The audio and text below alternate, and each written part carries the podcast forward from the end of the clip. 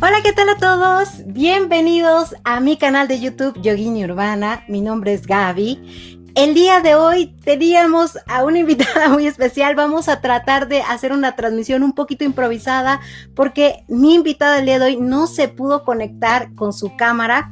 Entonces, probablemente solamente la van a escuchar. En un momentito está ya aquí con nosotros. Por eso vamos un poquitín atrasados.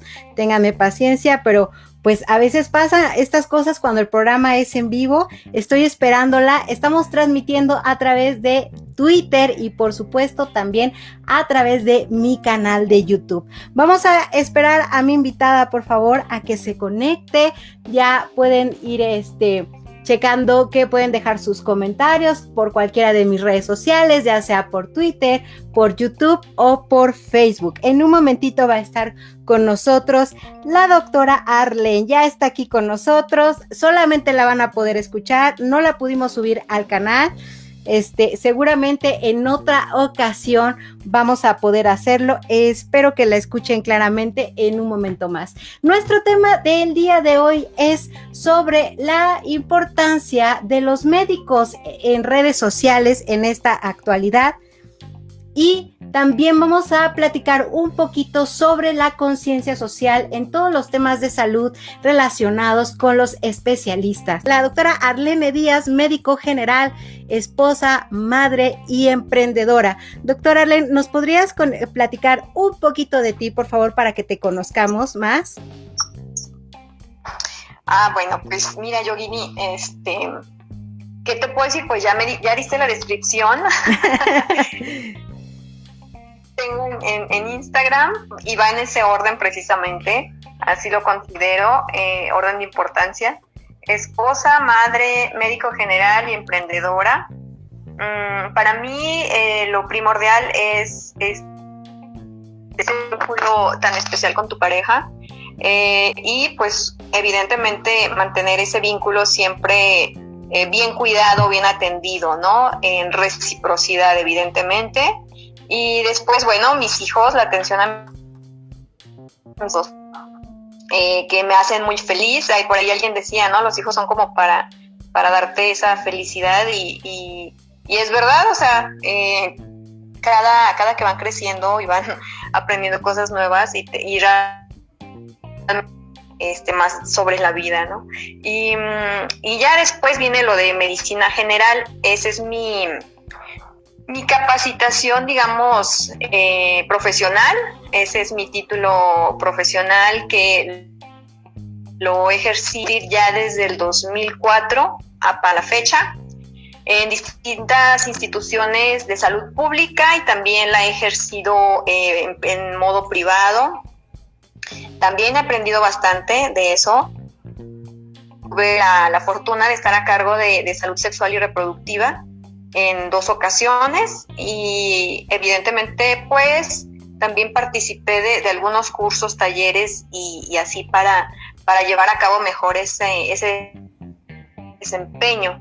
Em, eso me llevó pues a la, al área de la salud sexual y reproductiva, que me interesa bastante y que los que ya me conocen y que me han leído aquí en Twitter, eh, pues es más, más que nada lo que me enfoco tanto, pero no tengo una línea de, lo que debo describir, ¿sí? O sea, este, soy muy cambiante, podemos decirle así. En algunas ocasiones escribiré de política, en otras eh, arcaigro, en otras sobre sexualidad y así lo que se me vaya ocurriendo.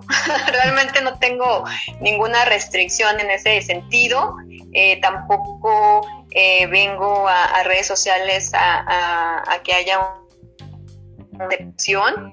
Eh, pienso que las redes sociales eh, principalmente son para divertirte y segundo, pues para expresar tus ideas, ¿no?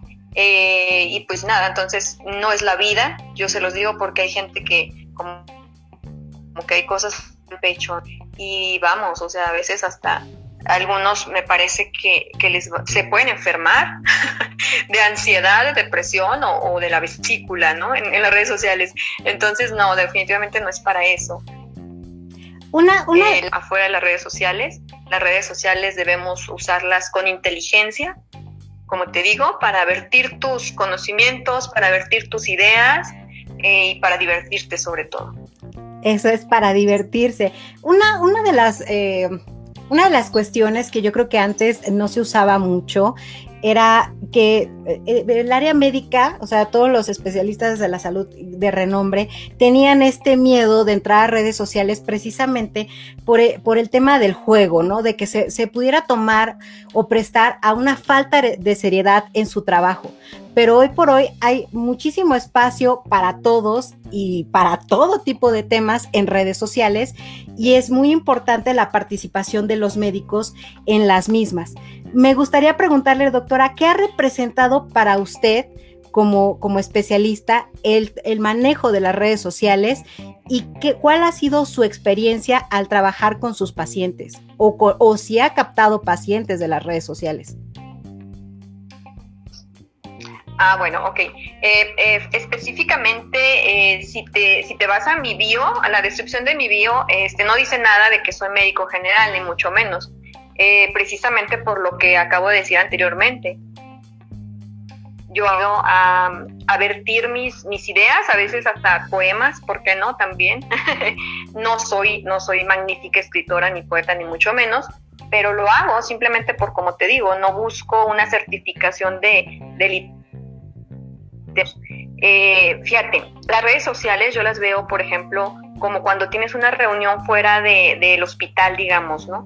yo siempre eh, quizás critiqué esa parte de los médicos, que aún en reuniones sociales siguen hablando a que hubo en el hospital. Y entonces tu vida entera se convierte en tu carrera y yo sí, definitivamente, eh, en lo personal lo estoy diciendo, ojo, no, no que los demás lo tengan que hacer, yo en lo personal sí equilibro bastante eh, vamos, si trabajo ocho horas en, la cuestión hospital o, en el consultorio, eh, son ocho horas y punto, no más, porque lo demás se lo tengo que dedicar a mi familia. Entonces, allí a Twitter en el 2018 con la con ninguna intención de ganar este consulta ni de vertir tampoco este la, la verdad absoluta no sobre la medicina en lo absoluto. Hay este, médicos de renombre que efectivamente este, utilizan sus redes para vertir sus conocimientos y este y, de hecho los sigo no eh, ahorita pues no te los podía nombrar porque son muchos eh, científicos este ahorita con el tema de covid evidentemente yo mm, recomiendo que en Twitter sigan a, estos personajes, ¿no? Que son científicos realmente y que están vertiendo todo su, su, su conocimientos y hay que seguirlos. Pienso que entre las redes sociales también hay niveles. Eh, eh, yo cuando llegué a, Twitter me pareció una red social súper interesante donde empecé a seguir también a gente muy interesante, a aprender de estas gentes, a leer y también de las que definitivamente yo no les voy a decir que van a obtener este, datos científicos, ¿no? Como pues son otras redes como Facebook, como WhatsApp. En WhatsApp también te llegan eh, varias este, como cadenas acerca del COVID, eh, conspiranoicas, con teorías anti-vax y etcétera. Entonces, yo a mis contactos y a mi familia siempre les digo, siempre que lean un texto debe de venir firmado por un médico y a ese médico qué universidad eso, por favor, tienen que checarlo siempre, siempre, porque la gente, es lo que yo he visto, ¿no? En, esta pandemia, la gente le ha sido muy fácil eh, guiarse por textos de anónimos, ¿sí? Que, ¿Quién es esa persona, ¿no? Que está escribiendo. No sabemos quién está escribiendo ese texto y sin embargo, bueno, les dices, mira, fulanito médico te está diciendo que, que así son las eh, eh, prevención para el COVID y que la gente no lo cree, o sea, no lo quiere creer. O sea, ¿cómo es posible que desconfíes de los científicos y le creas a un anónimo? ¿sí? Esa es la gran paradoja ahorita también en redes sociales, ¿no? Y creo que debemos de tener muy en cuenta y, debemos estar muy noticias falsas, ¿no? En redes sociales. Siempre, siempre que ese texto venga acompañado por quién lo firma y qué universidad lo avala. Eso. Muchas gracias, doctora. Eh, en esta parte de las redes sociales, precisamente retomando la parte de la mala información, de sabe, seguramente todos tenemos algún conocido que dice, ay, bueno, este, no sé qué tengo, pero bueno, lo voy a googlear, ¿no? Este, y me voy a auto, autoevaluar y, ah, ya, ya me encontré, tengo esto. ¿Alguna vez en consulta le han llegado pacientes con un, diagnóstico hecho y obviamente mal ejecutado? Y eh, la pregunta sería, ¿eso ha ocasionado problemas en su experiencia? Que no, eh, no me ha tocado, o sea, este, afortunadamente no me ha tocado.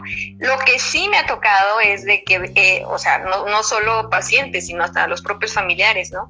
De que, fíjate, que este síntoma y ya lo googleé y tengo tal cosa, ¿no? Entonces, híjole, sí es, es así como difícil Em, este tipo de interacciones donde como, pues repito, ¿no?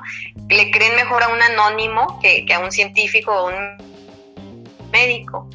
¿Por qué sea tan fácil creer en lo en lo etéreo, ¿no? En lo, en lo que no existe, que no tiene un nombre ni un apellido, a creer en un médico o en un científico. Entonces, eh, híjole, evidentemente en base a esto eh, podemos entender los, el, también la calidad de políticos que tenemos, ¿no? es decir, tenemos una terna de políticos en los que eh, dos son muy preparados haciendo chistes y resulta que gana el que está haciendo chistes, ¿no? Entonces, eso es lo que nos define a, no sé si a la población mundial o solamente a los mexicanos, ¿no? Pero nos vamos por lo más fácil, quizás por eso, ¿no?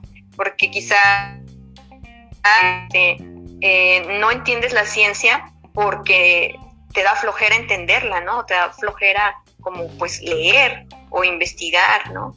Creo que nos vamos por lo más fácil siempre. Entonces, sí es bastante caótico. Pero no, hasta ahorita sin, sin resultados o consecuencias fatídicas. Bueno, lo que sí te puedo decir de ahorita en la pandemia, eh, sí me ha tocado gente eh, quizás pues cercana que contrajo COVID y que ha estado hospital, pues mi pregunta siempre ha sido, pero pues vamos, a estas alturas, una persona que me dicen que está hospitalizado, eh, pues a mí me, me, me, produce mucho asombro porque se supone que a estas alturas del partido todos los mayores de 18 años, ¿no? Entonces, eso lo primero que me salta a preguntar es, pero ¿cómo si se vacunó? Y resulta que me, o sea, la respuesta es no, no se vacunó porque él no cree en la vacuna. Entonces, híjole, son cosas que, que no definitivo, pero que sí nos deben de enseñar una lección muy fuerte y es volver a creer en la ciencia. Fíjese, una, una mención que estaba haciendo ahorita justo, eh, a veces pasa, ¿no? Creo que a lo mejor antes que no, que no hubiera tantas redes sociales, los remedios los buscábamos en, con la vecina, ¿no? O con la tía, o con este, o con alguien que a lo mejor es, obviamente, no es una persona preparada, pero le hacemos caso. Y ahora en redes sociales, cualquier persona pues tiene acceso a un celular, puede hacer un video, puede postear algo, una imagen, lo que sea, y, dando información que, que no es real esa parte es bastante preocupante. Creo que aquí es, es importante siempre hacer la reflexión de que, de que como individuos debemos de buscar siempre a los especialistas de la salud para cualquier, para cualquier búsqueda de, diagnóstico de una enfermedad y no estar buscando nada más en internet. Que la ventaja de las redes sociales es que sí puede que nos den información positiva, pero para algo ya más personal, pues hay que ir a consulta. En, este manejo de las redes sociales, eh, doctora, pues yo la conocí, de hecho platicamos en, otros spaces sobre otros temas de salud. Eh, en ese sentido, ya dejando un poquito la, cuestión de la clínica o la cuestión de la consulta, ¿ha conocido a otros especialistas de la salud con los cuales ha podido interactuar y qué pláticas son las que usted está dando? Porque usted, de hecho, ha abierto otros spaces con otros temas variados. ¿Nos podría contar? Ah, muy bien, Yogini, verás. Mm, fíjate que, por ejemplo, uh, tengo de conocido, así que se me viene muy rápido a la mente, es la familiar que Ramos, a Denise Ramos sí la conozco de ya de tiempo, alrededor del 2012 más o menos, que hemos tenido eh, proyectos en común.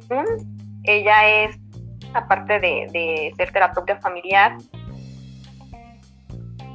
más o menos para, para esos tiempos, 2013, hice, bueno, creé un grupo de apoyo a personas con cáncer, que también es algún tema que, sí quería tocar porque es súper importante. Eh, y entonces, para generar fondos, Nicolau, que era la sede, es decir, ellos, la, agrupación George Papa Nicolau, me prestaba el, su área o espacio para yo dar una sesión semanal. Eh, invité a una psicóloga, nutrióloga, era musicoterapia entonces ellos me prestaban su espacio y ellos también, bueno, tú sabes que viven de donatario, ¿no? O sea, eh, para poder ayudar a los pacientes y entonces ah, platiqué con Denise, a que somos aquí sonorenses, para, para facilitar una, este, una conferencia y sacar fondos. Entonces a partir de ahí ya tuvimos ese contacto y, y bueno, hemos seguido en contacto y nos conocemos, digamos, físicamente. De ahí en más, eh, creo que a todos lo que he invitado a mis space, por ejemplo, al urólogo, a, Cristian, este, ha sido por, por vía Twitter. Ajá, entonces, a, varios, a varios conocidos médicos, eh, vamos, son de, de la República. Eh, tengo un conocido, es Jesús de León, este, él está en Ciudad de México, es médico internista eh, y también eh, aporta bastante a, la cuestión médica. Él, como te digo, que son o bien se dedican específicamente a su tema, ¿no? Que es la medicina y lo hacen perfectamente. Y como te digo, yo más que nada este, es como una cuenta, por ahí me preguntaba un, oye, ¿tú eres troll o eres de verdad y yo, pues, ¿cómo que troll? O sea, eso, eso fue una ofensa o fue un halago, no entiendo. Y yo, no, pues sí soy de verdad, o sea, qué rollo. Porque, vamos, pues a lo mejor como manejo mis redes este, que, que, vamos, combino muchos temas, ¿no? Como la política, la salud, la sexualidad y, el humor negro, el sarcasmo. Entonces, este, como te digo, hay médicos que, que su cuenta este, científica y muy recomendables, ¿no? Yo recomiendo aquí a mucha gente, porque digo, ahorita sí mm, eh, no quiero omitir a, varios, ¿no? Em, por ejemplo, Miss Cromatina, esa es la cuenta de, de Paola, ella también es una científica muy joven que tiene un contenido extraordinario. Ella, en una ocasión entré con ella a un space de eh, ayuno intermitente súper interesante. Ella pues tiene su especialidad en, de, la dieta, algo así, ¿no? No recuerdo bien la especialidad, vamos, tiene varias.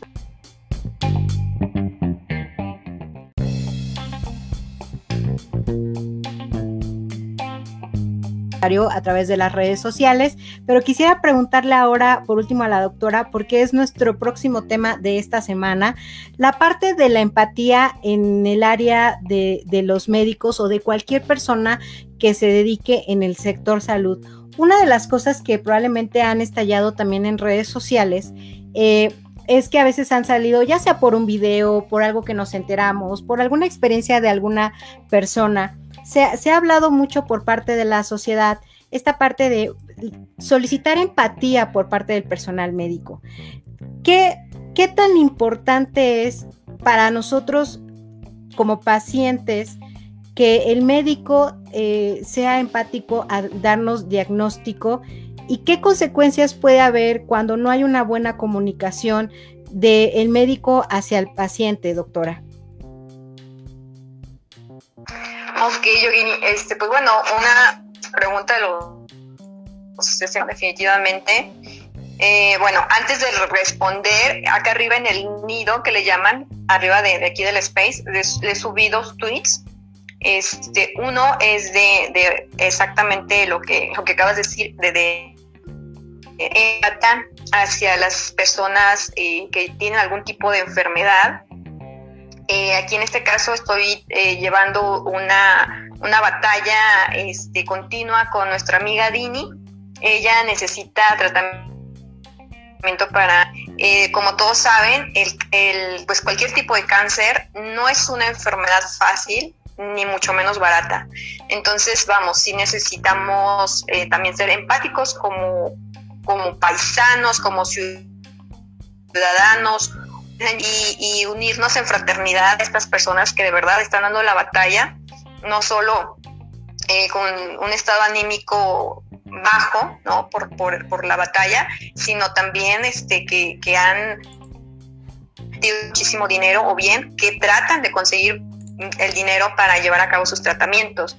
El segundo tweet es acerca de las vacunas, ¿no? También es muy importante aquí lo que decía Enzo. Claro, no cualquier médico con su universo en el título va a decir eh, también, vamos, eh, la verdad absoluta sobre, sobre la cuestión pandemia.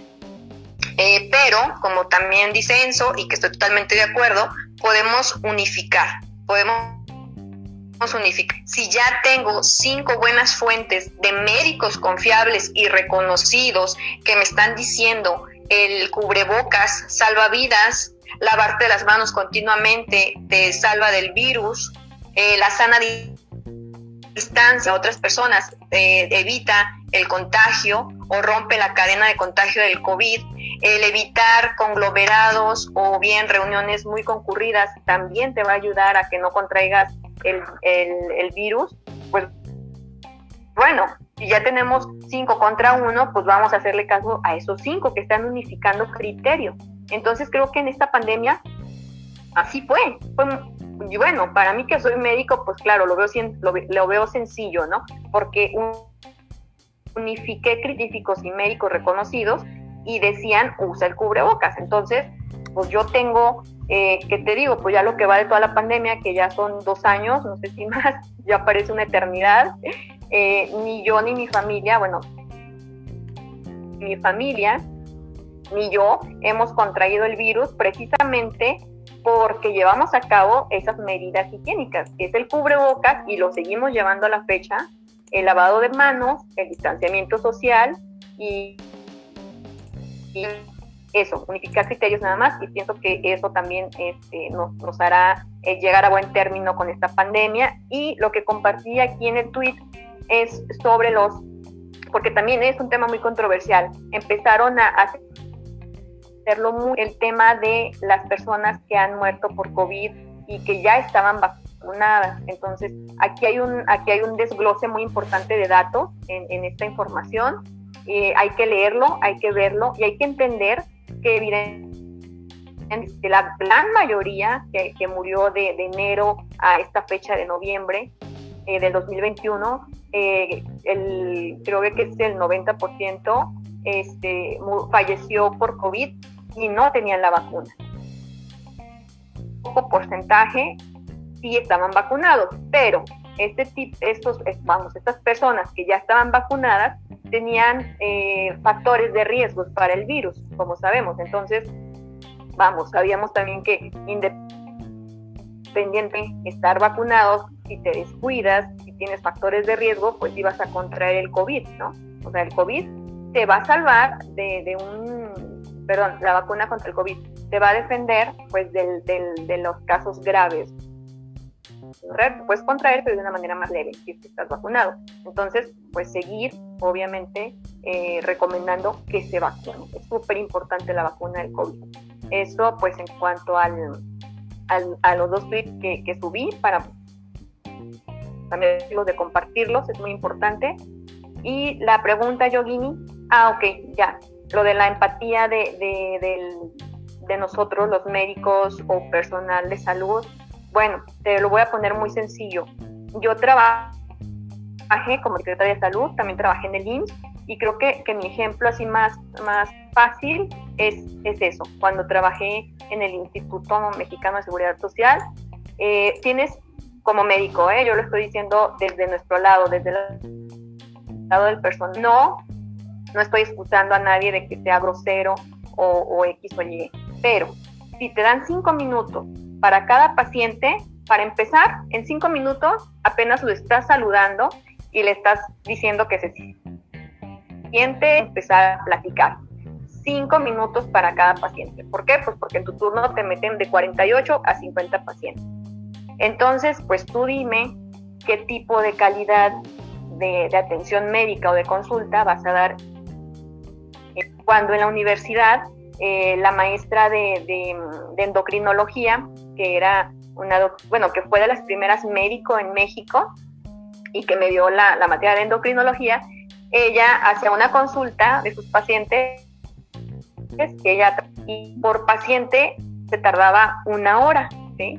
Que sería lo, correcto, que cada médico se tarde en cada paciente, porque en una hora, pues es lo que tú haces, un interrogatorio completo, una historia clínica completa, haces una exploración, haces un análisis del problema, haces un posible diagnóstico, porque a veces no en ese momento, no en la primera consulta haces el diagnóstico, porque necesitarás exámenes médicos, exámenes de laboratorio, etcétera.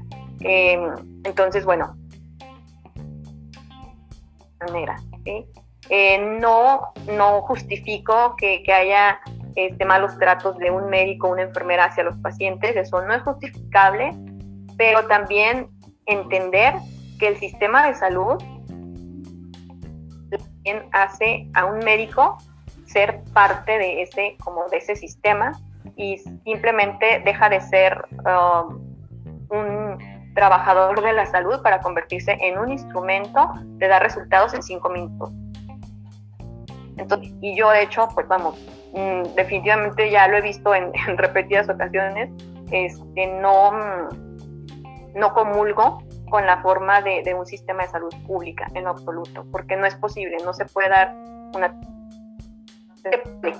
Se puede, pero tienes muy pocos recursos, ese es el punto, sí se puede, pero tienes muy pocos recursos, entonces, este, pues bueno, esa sería mi, mi respuesta en cuanto a la empatía eh, pero como te digo, no nos exime de, por supuesto, y dar lo mejor. Y te voy a decir una cosa, creo que la mayoría de los médicos en México damos más de lo que tenemos como recursos a la mano, te lo seguro. Igual los, mm, los compañeros enfermeros y enfermeras, este, sabemos que hay desabasto, no de ahora, de hace tiempo, pero obviamente ahora se ha agudizado pero los enfermeros siempre han traído ahí el kit de, emergencia con sus medicamentos, con sus eh, jeringas, con todo, todo. Igual los médicos, yo siempre como médico, propios instrumentos, ¿no? Porque, eh, pues, vamos, en el sistema de salud vas y, por lo regular el 90% de los instrumentos no sirven, los manómetros no sirven, eh, etcétera, ¿no? A veces hasta ni la báscula sirve. Entonces, pues tú ya tus propios aparatos como médicos o como enfermeros, nosotros pues, ponemos más de lo que te aporta a veces ni la misma institución. Eso sería la verdad. muchísimas gracias, doctora. Bueno, antes, antes de continuar, quisiera cerrar la transmisión en vivo en Facebook y en YouTube. Eh, a menos, porque quedamos con la doctora de que iba a ser un ratito, a menos que la doctora quiera quedarse un ratito en Spaces, si gusta, eh, si, si quiera que continuamos la charla, pero quisiera terminar la transmisión. Espero que en otro programa podamos tenerla ahora sí ya en video. Probablemente fue un poquito el tema del internet. Este, son detallitos que pasan cuando se hace un programa en vivo, pero por eso tratamos de ahorita eh, ¿cómo sería? Soportar el golpe aquí con el teléfono, micrófono y haciendo esto. ¿Gusta quedarse, doctora, que nos quedemos un ratito más en Spaces o ya se tiene que retirar? Yo no le quiero observar más allá de su tiempo que, quedamos. Eh, adelante, adelante igual sí, si surge algún otro, otro tema, pues va. Ah, ok, perfecto, doctora. Pues bueno, vamos a cerrar nuestro programa del día de hoy. Los esperamos este próximo jueves a las 6 de la tarde. Vamos a tener a otra invitada y vamos a seguir hablando sobre el tema de médicos en redes sociales y la importancia de la empatía. Eh, los esperamos ya sea por Twitter, por YouTube o a través de mi página de Facebook. Están aquí los datos de la doctora Arlene Díaz para que la sigan en Twitter o por si quieren checar algunas de las pláticas y también de los spaces que ella abre cada semana, cada 15 días, para que, para que la sigan. Muchísimas gracias, doctora. Voy a cerrar el programa y nos vemos a la próxima.